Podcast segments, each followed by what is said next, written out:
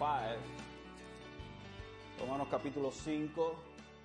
Vamos a estar considerando en esta tarde los versos 12 al 14, ahí es donde nos vamos a estar concentrando.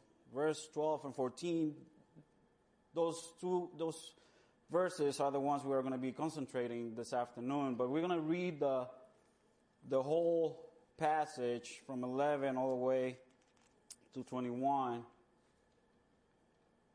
Vamos a leer el pasaje completo del 11 al 21 para que tengamos un contexto de lo que vamos a estar hablando en esta tarde. Romanos 5, 11 al 21. ¿Todos lo tienen?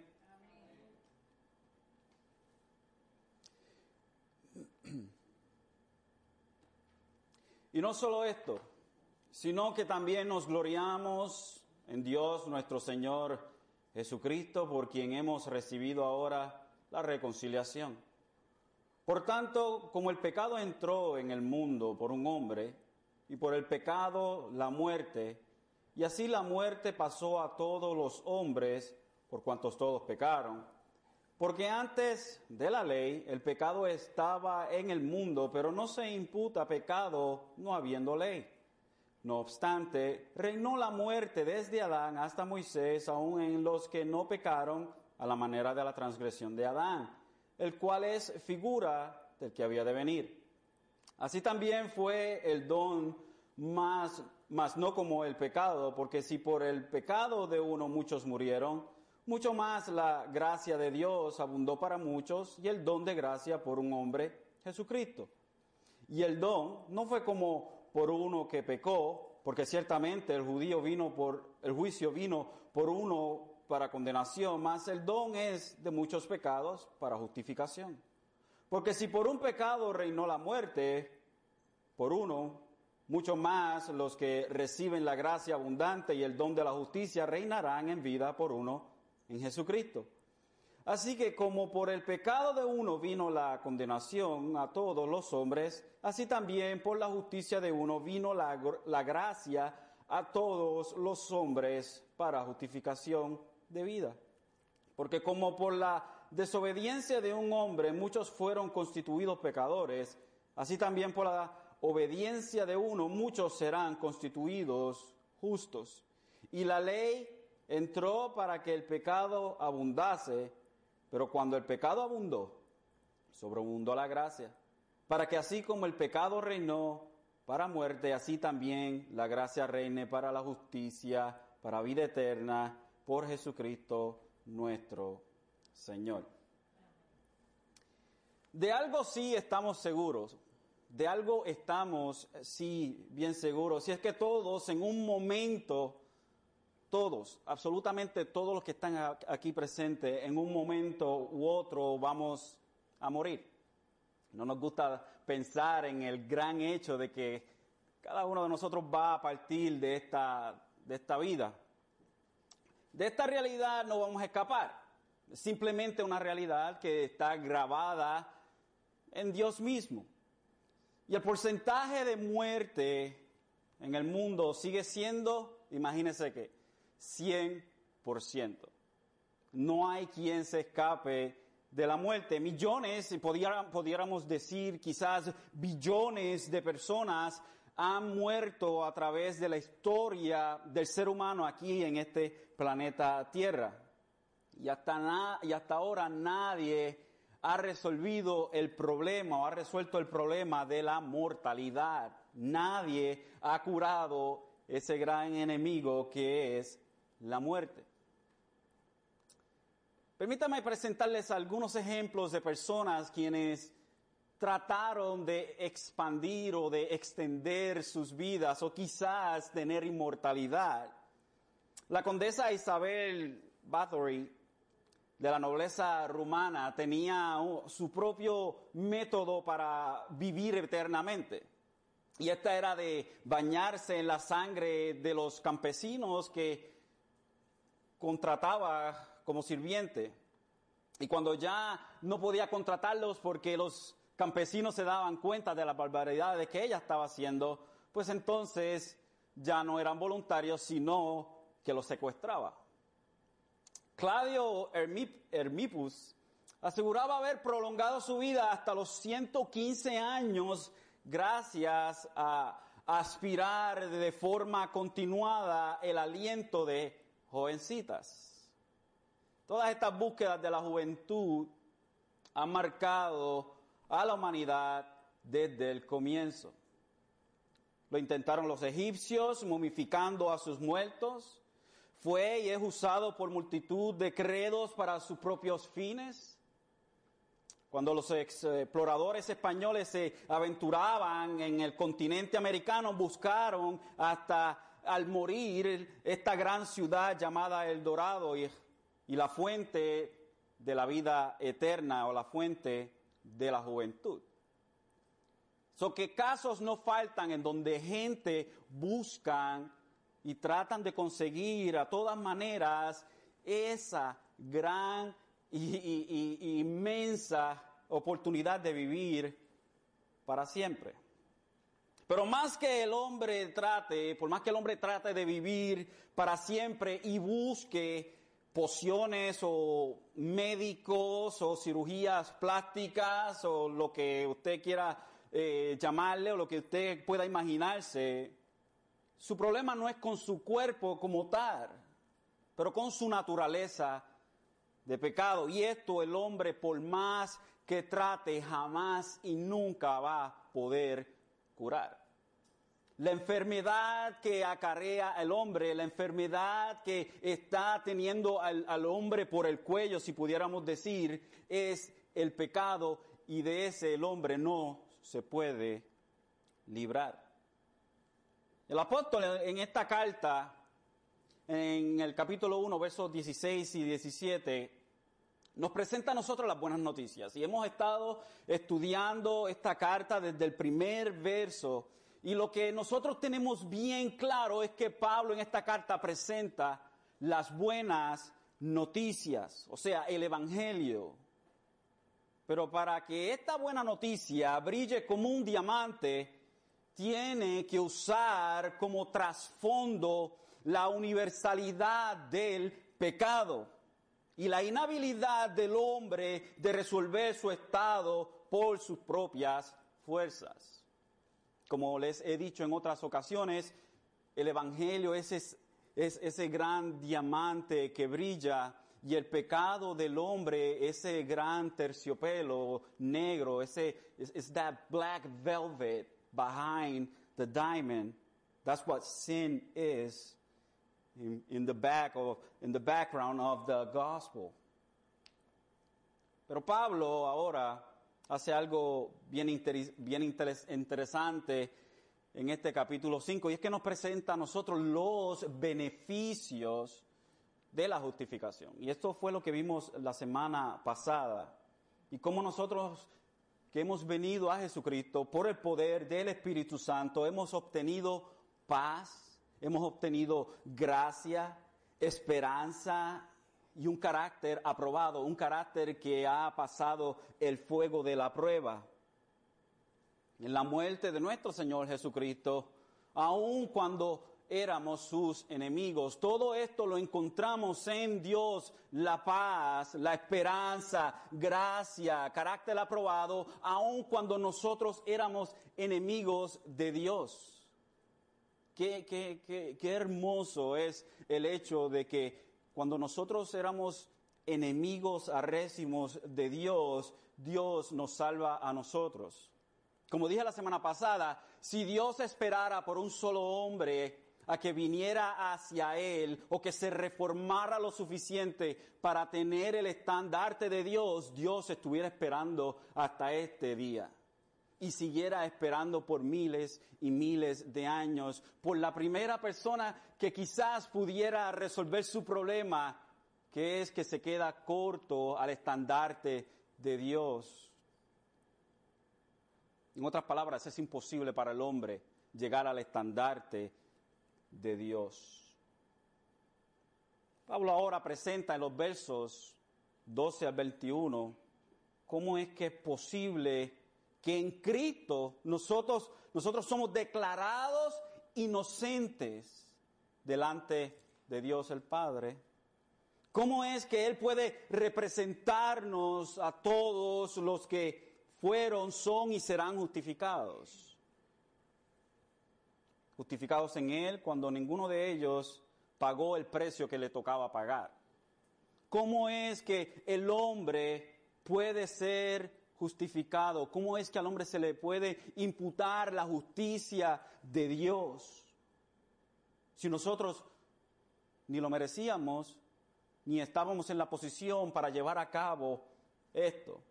¿Cómo es que Jesucristo puede llevar esto a cabo? Ahora, no simplemente nos presenta a nuestro Señor, Pablo es, a nuestro Señor representante, sino que utilizará o utiliza a Adán en contraste. No simplemente, y esto lo hemos hablado en el pasado, es como Pablo quiere traer un argumento, pero no quiere hacerlo en un vacío.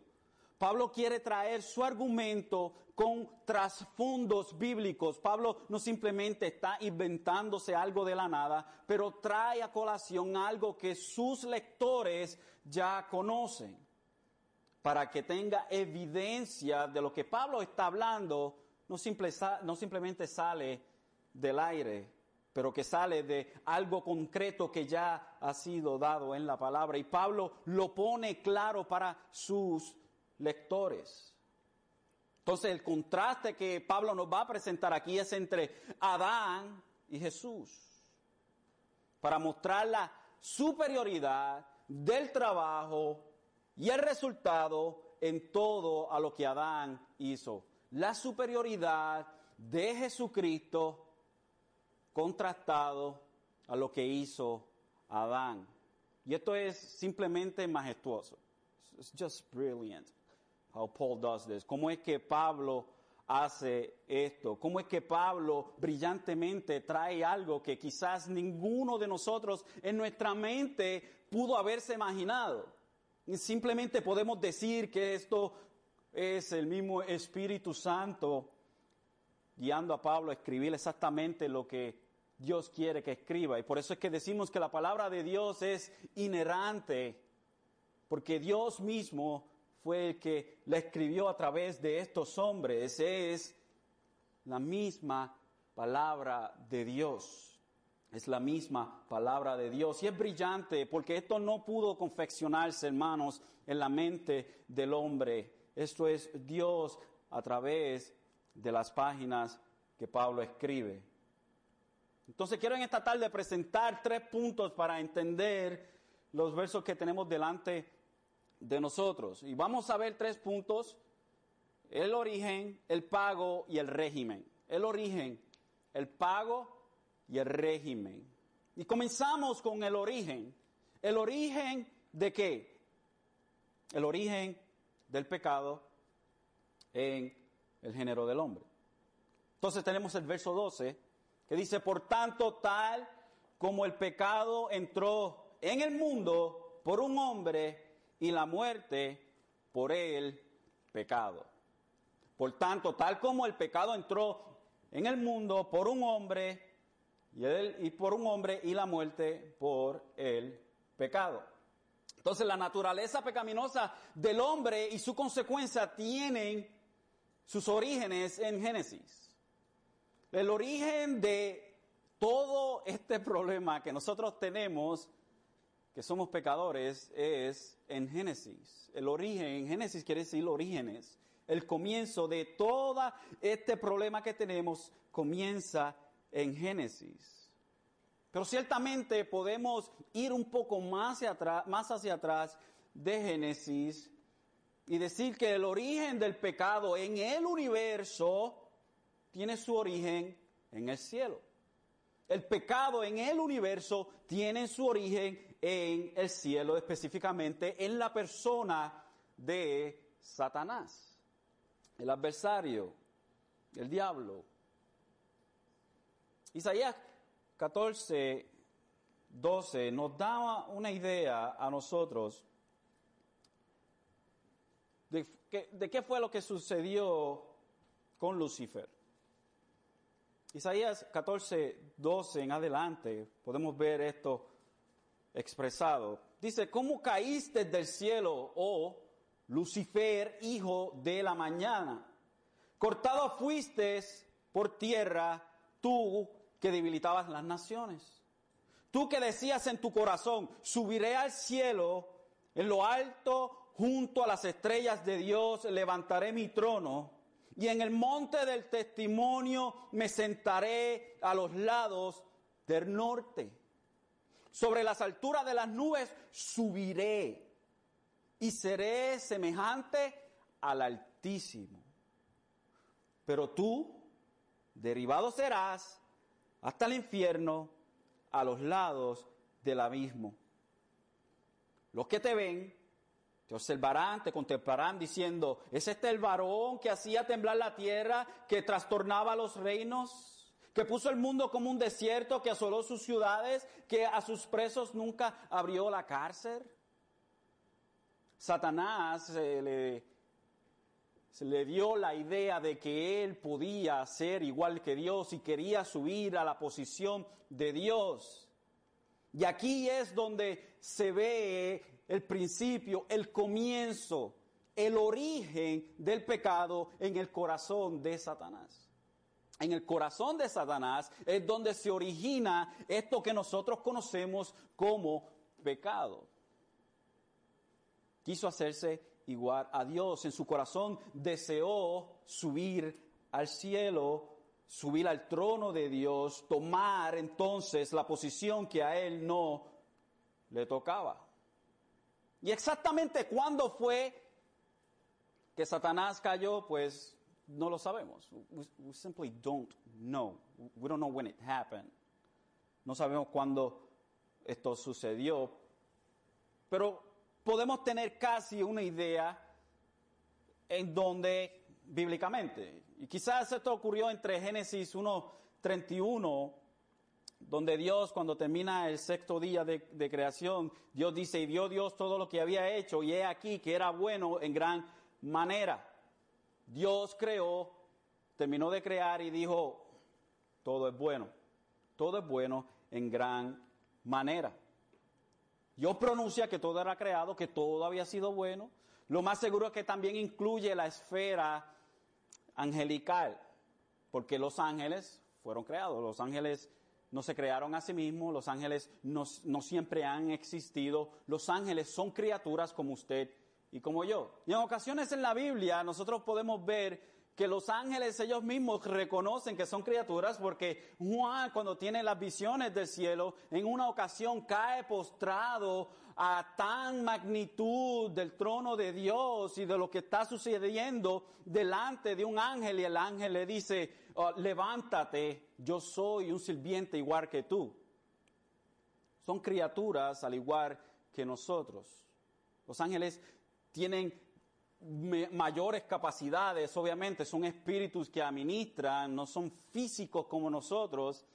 En el Antiguo Testamento los podemos ver tomando eh, forma física de hombre, pero simplemente son espíritus que administran y están en un nivel más alto que nosotros, pero son criaturas al igual que nosotros, tal como es Satanás. Satanás es una criatura y ustedes saben que de donde nosotros salimos, de la, de la denominación y del pasado donde nosotros estuvimos, usted sabe que se le da, se pone a Satanás en un estado mucho más grande de lo que debe tener.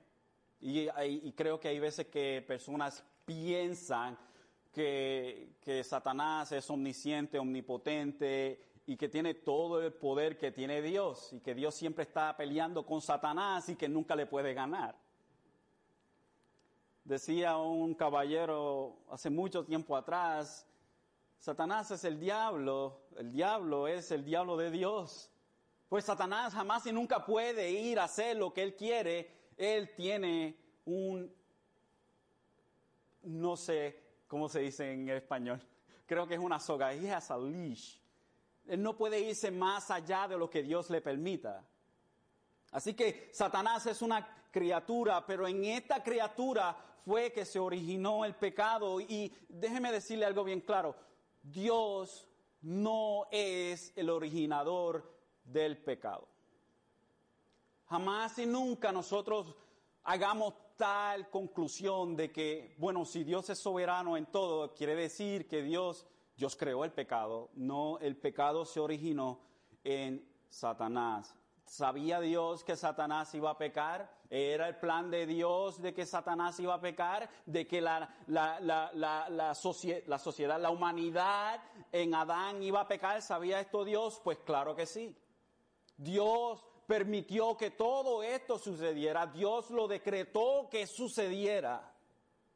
Y ninguno de nosotros puede decir, Dios no sabía lo que iba a suceder. Porque entonces tenemos a un Dios que es bien pequeño, que no sabe lo que va a suceder después que haya creado todas las cosas. Ciertamente Dios es soberano en absolutamente todo, pero el pecado jamás es originado en Dios. Dios es santo. Esto iría en contra de su naturaleza. En contra de su naturaleza santa. Jamás y nunca se puede encontrar el pecado en Dios. Así que el origen del pecado en el universo es Satanás y, comenzó quizás entre Génesis 1.31 y entre Génesis 3.1 donde vemos a Satanás descrito como la serpiente. Donde dice, Génesis 3.1 dice, pero la serpiente era astuta más que todos los animales del campo que Jehová Dios había hecho, lo cual en la cual dijo la mujer, con que Dios ha dicho no comáis de este árbol del huerto. So, entre Génesis 1.31 y Génesis 3.1, en ese, en ese espacio, en ese paréntesis, es que podemos ver quizás la caída de Satanás, la rebelión que hubo en el cielo de ángeles y Satanás como su líder y cómo fueron lanzados del cielo. Tenemos entonces esta criatura que cayó en, el, en la esfera angelical. Tenemos esta criatura extremadamente poderosa que cayó en la esfera angelical. Entonces, cuando Pablo nos habla de la introducción del pecado en el mundo, no es que el pecado se originó en el hombre, sino que más bien que el pecado rompe lo que diríamos una barrera dimensional y no solo afectó a un gran número de ángeles, pero que ahora afecta a todo ser humano. Pablo no dice que el pecado es originado en el hombre, sino que habla de que el pecado se introdució, fue introducido a la esfera del ser humano. Ahora, ¿cómo es que esto sucede? Y ahí mismo, si tiene su Biblia en Génesis 3, Génesis 3. Y quiero, y, la razón por la cual simplemente me estoy concentrando en, los versos 12, 13 y 14 es por el hecho de que entendamos qué es o cuál es el génesis del predica, el predicament que tenemos. ¿Ok? Génesis 3, 1 al 6. Y aquí Satanás se acerca a la mujer y le, dice, y le hace una pregunta con que Dios os ha dicho, no comáis de todo árbol del huerto. Y la mujer le respondió a la serpiente, del fruto de los árboles del huerto podemos comer, pero del fruto del árbol que está en medio del huerto, dijo Dios, no comeréis de él, ni le tocaréis para que no muráis. Ahora no sabemos, aquí si hacemos una pequeña pausa, no sabemos si Eva está añadiéndole a las palabras de Dios o si fue Adán que le dijo a Eva, ni, ni siquiera lo mires, ni siquiera lo toques, no comas de él, pero ¿sabes qué Eva? Para estar más seguro, don't even touch it.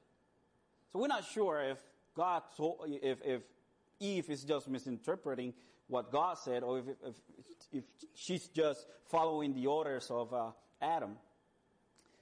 Entonces tenemos en, lo que tenemos aquí en Génesis capítulo 3, dice, pero el fruto, pero del fruto del árbol que está en el medio del huerto, dijo Dios, no comeréis de él ni le tocaréis para que no muráis. Y el verso 4 dice, entonces la serpiente dijo a la mujer, no moriréis, no moriréis. Y aquí vemos la mentira de Satanás. Más sabe Dios que el día que comiereis de él serán abiertos vuestros ojos y seréis como Dios es sabiendo el bien y el mal. Oye, esto no es el mismo problema que tenemos hoy en día. Isn't the same exact problem that we have nowadays?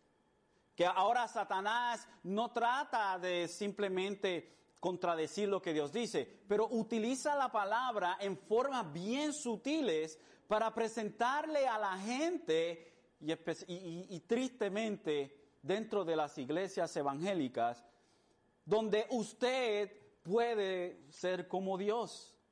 No dice, Dios no quiere que ustedes sean dioses. No, ahora Él ha cambiado su estrategia y dice, no, Dios quiere que ustedes sean como, como Él.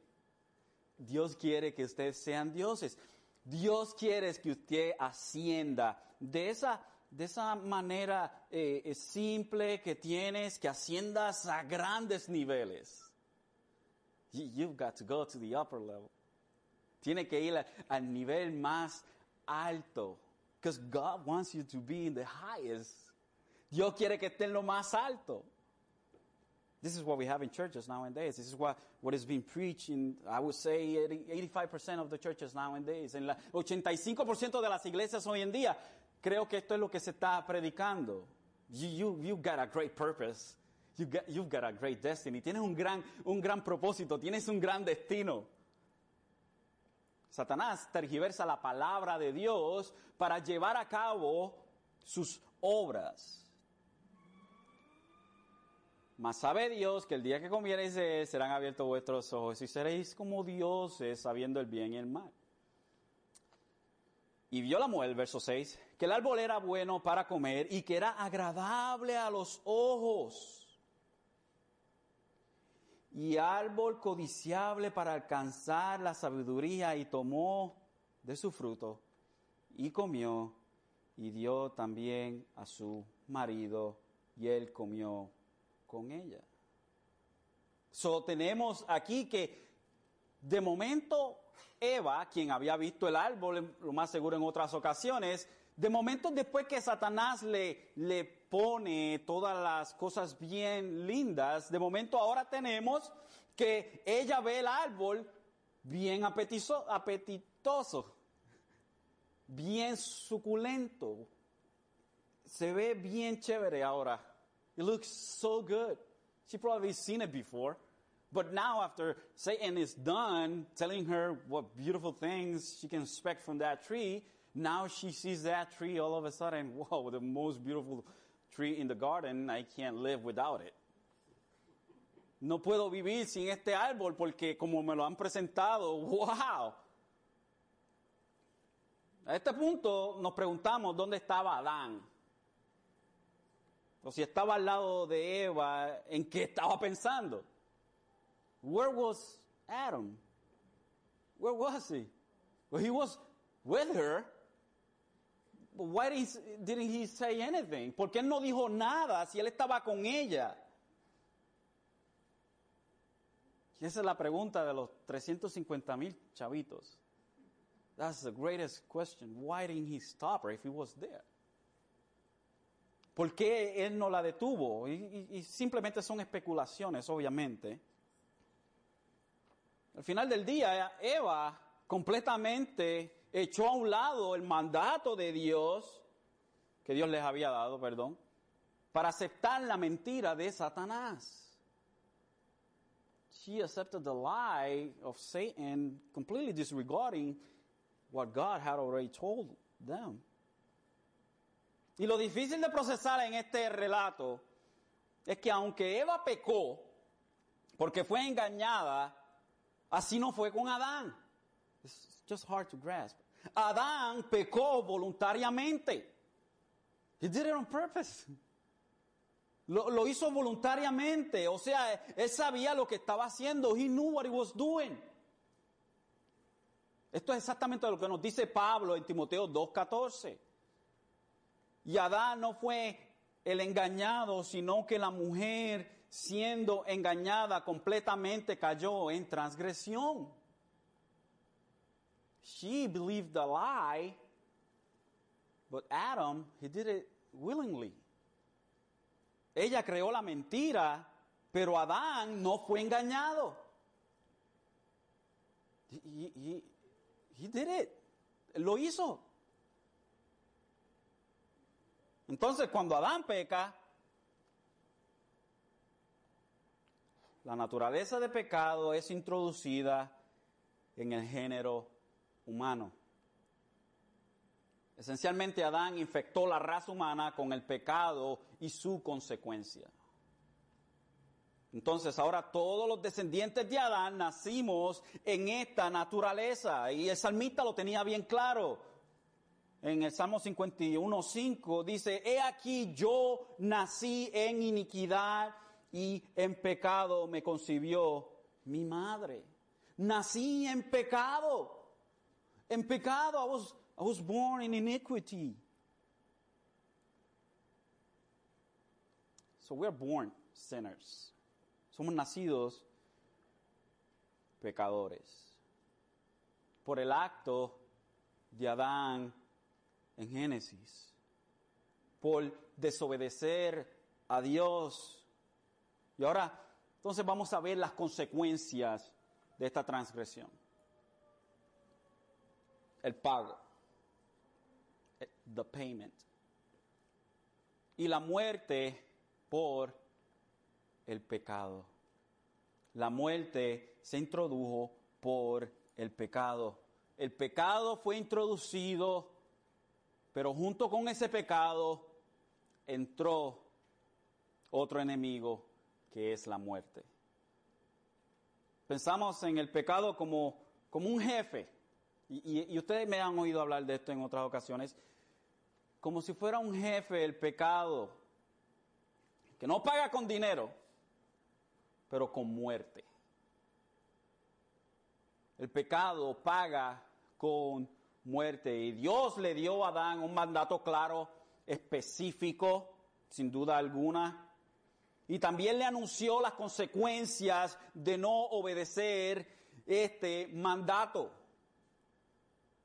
En Génesis 2, 16 y 17 vemos el mandato que Dios le da a Adán. Y le dice Dios, y ordenó el Señor Dios al hombre, diciendo, de todo árbol del huerto podrás comer. Puedes comer de todo lo que hay. Who knows how many trees they had quién sabe cuántos árboles tenían, pero del árbol del conocimiento del bien y del mal no comerás. Esto no es una sugerencia. Esta no es Dios diciendo, Adán, Adán, mi opinión es que no debes comer de ese árbol. In my opinion, Adam, you should not eat from that tree. That's not what happened. Eso no es lo que sucedió. Dios le comendó, le dijo un imperativo. Es un imperative. Le dijo, no comas de ese árbol. Porque el día que de, él comas, ciertamente vas a morir, morirás. Y morir conlleva la idea básica de separación. Y puede denotar separación espiritual de Dios, obviamente, la separación del alma y el cuerpo es, la separación, la muerte física y la muerte eterna, separados de Dios para siempre, que es lo que llamamos la segunda muerte. Y ciertamente, y hay en que hay discusión en, ciertos eh, teólogos en si Dios estaba refiriendo simplemente a la muerte espiritual y también o simplemente a la muerte física, me gusta decir que son los dos. Ciertamente morirás espiritualmente porque that's what happened, porque eso fue lo que sucedió y murió más tarde una muerte física.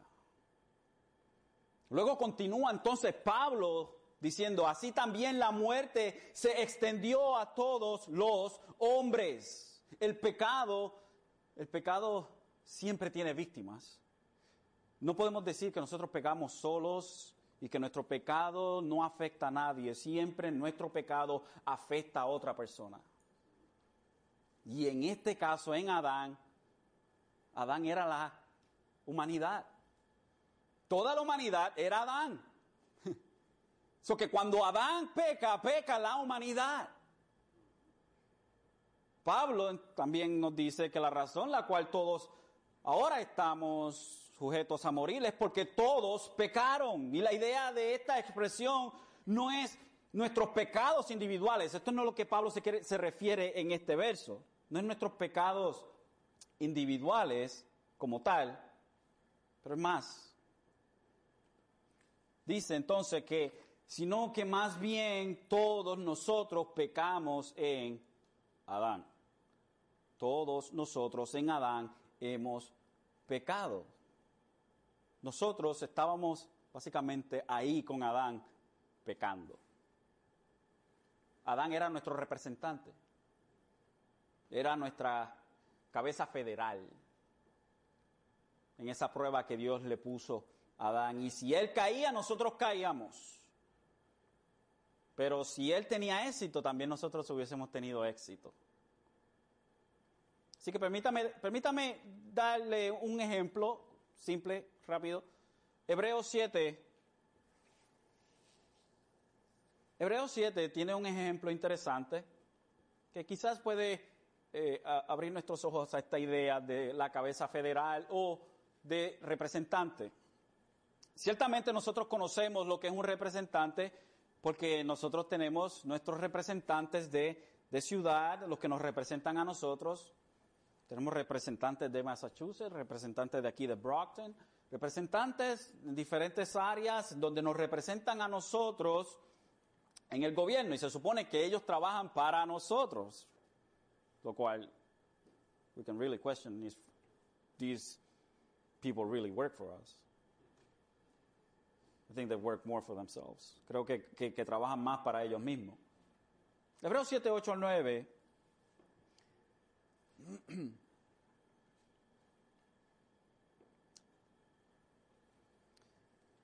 Dice, y aquí ciertamente los hombres mortales toman los diezmos, pero allí uno de quien se da testimonio de que vive, y por decirlo así también Leví, que recibe los diezmos, pagó diezmos en Adán. Y si continuamos al verso 10, porque aún estaba en los lomos de su padre cuando Melquisedec le salió al encuentro.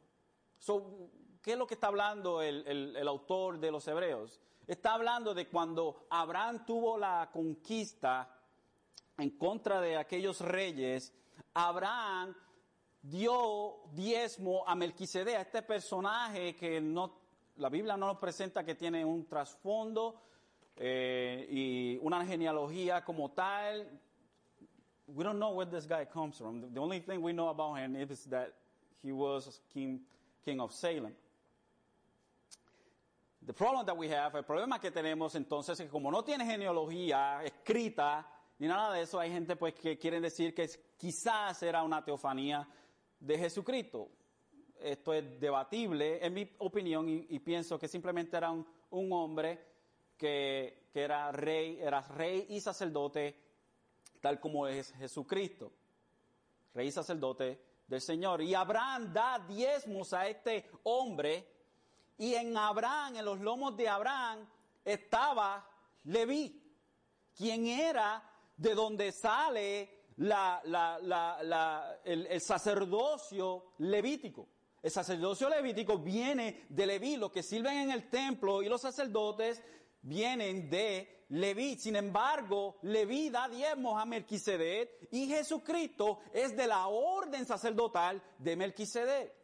Y si nosotros tomamos, si nosotros tomamos el libro de los Hebreos, ¿qué es lo que nos presenta a nosotros el libro de los Hebreos? El libro nos presenta, este libro nos presenta a nosotros la supremacidad de Jesucristo sobre todo lo que vemos en el Antiguo Testamento. Él es el gran sumo sacerdote, no como los sacerdotes que cada año tenían que dar sacrificio por ellos mismos, después por el pueblo y todo eso, y, y tenían que reemplazarlo porque morían. Pero Jesucristo, un solo sacrificio, uno solo nada más, y Él no muere sino que vive para siempre. Y en esto entonces nosotros vemos la supremacía de la orden de Jesucristo, que es de la orden de Melquisedec, presentando a nosotros que este sacerdote no tiene ni principio ni fin, es eterno.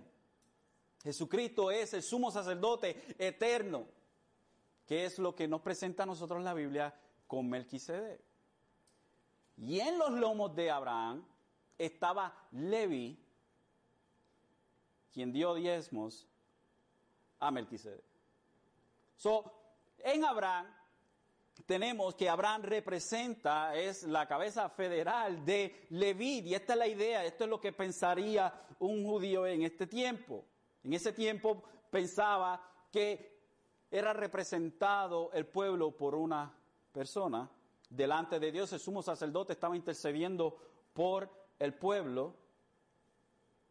Una historia interesante es en, el libro de Josué, en donde nos presentan a Acán, quien tomó del botín en Jericó que no debió haber tomado.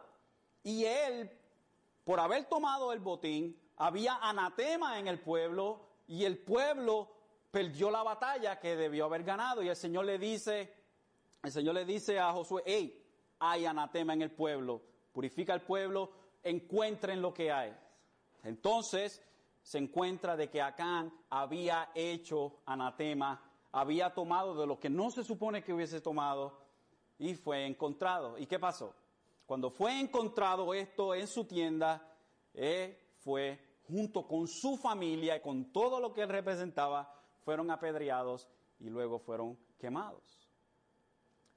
¿Qué culpa tenían ellos, su familia, de lo que había, había hecho Acán? Pero la economía del tiempo es que una persona representaba una multitud.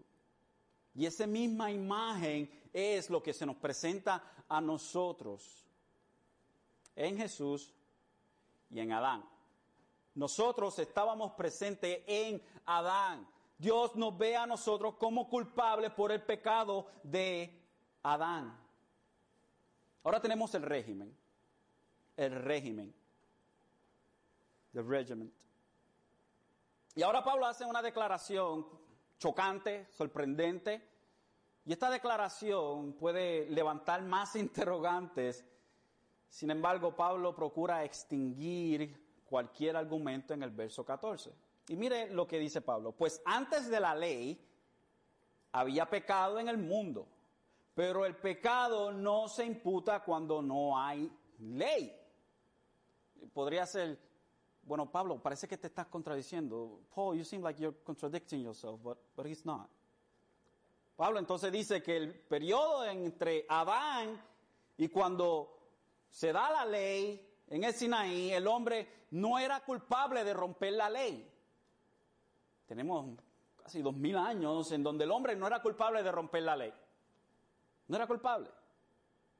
Y la razón por la cual el hombre no se le acusaba de romper la ley era porque la ley no, se, no había ley que romper. Si este país no tuviese leyes, no hubiese crimen. Si usted quiere eliminar el crimen de un país, elimine las leyes. If you want to eliminate crimes from a, from a city or from a country, do away with the law. You will have no more crime. Esta es la idea que Pablo nos presenta a nosotros. No se le imputa a una persona que había cometido, que ha transgredido en contra de la ley cuando no hay ley.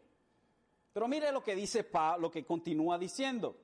Dice, pero el pecado no se imputa cuando no hay ley, sin embargo, el verso 14, la muerte reinó desde Adán hasta Moisés, aún sobre los que no habían pecado con una transgresión semejante a la de Adán. So, Pablo aquí prueba un punto muy crucial, muy importante para su argumento, y es que a pesar que la ley no había sido dada, por ende no se podía acusar a nadie de infringirla porque no existía. Sin embargo, hay un problema, y es que desde Adán todos mueren. Desde Adán todos mueren. Con esto Pablo prueba entonces que todos en Adán rompimos un mandamiento. Y por esta transgresión de Adán todos somos reos de muerte. no se imputaba el pecado en alguien, o sea, no se imputaba la culpa del pecado a alguien porque no había ley. Pero en Adán nosotros pecamos y por eso es que todo el mundo muere. La evidencia de que somos nosotros culpables de pecado y que pecamos en Adán y que Adán era nuestro representante era el gran hecho bien obvio de que todos morían. Esa es la evidencia. La evidencia de que todos caímos en Adán es porque todos mueren. So, Adán como nuestro representante, al caer, nosotros también caemos. Luego continúa diciendo que Adán es el cual es figura del que había de venir, el cual es figura del que había de venir. So, recordemos que esto es simplemente un contraste bien importante. Y el contraste que Pablo hace lo hace de esta manera, lo hace para exaltar a Jesucristo. El punto es que Pablo está haciendo es de exaltar a Jesucristo. Hace todo este argumento, y por eso es que me encanta cómo Pablo argumenta, es que hace todo este argumento, comienza a hacer todo este argumento, para exaltar a Jesucristo como nuestro representante en quien nosotros somos justificados para que no haya ninguna duda.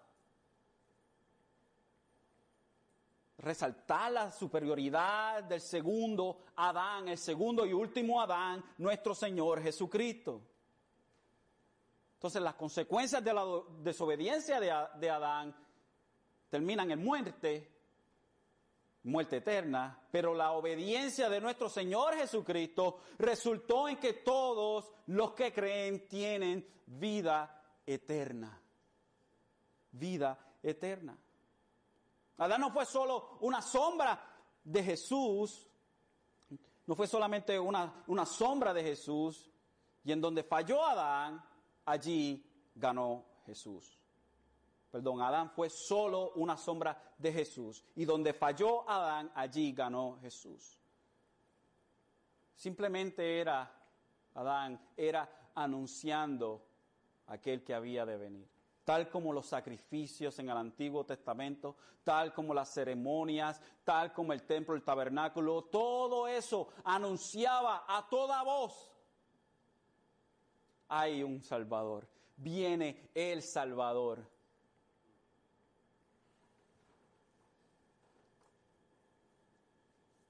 Con esto entonces pueden venir interrogantes a nuestro pensamiento. Y con esto termino. Tales como, ¿por qué yo soy representado por Adán? ¿Por qué? Yo no decidí ser representado por Adán. I didn't decide for Adam to represent me. Why? Yo no estaba vivo en ese tiempo. I wasn't alive in that time. Why? Permítame citar lo que Charles Spurgeon escribió y con esto termino, para que tengamos una idea. Fue por el pecado de un hombre que todos caímos a través del primer Adán. ¿Alguien se opone a la justicia de eso? Yo os ruego que no se opongan a lo que es su única esperanza. Si usted y yo hubiéramos pecado por nosotros mismos, o sea, individual, individualmente, aparte de Adán, nuestro caso probablemente habría sido inútil. Como el caso de los ángeles caídos que eh, pecaron individualmente y cayeron para nunca ser levantados de nuevo. Pero en la medida en que caímos representativamente en Adán, esto preparó el camino para que nos levantemos de forma representativa en el segundo Adán, Cristo Jesús, nuestro Señor y Salvador. Como me caí por otro, puedo subir por otro. Como mi ruina fue causada por el primer hombre Adán, mi restauración puede ser hecha por el segundo hombre, el Señor de los cielos, nuestro Señor Jesucristo.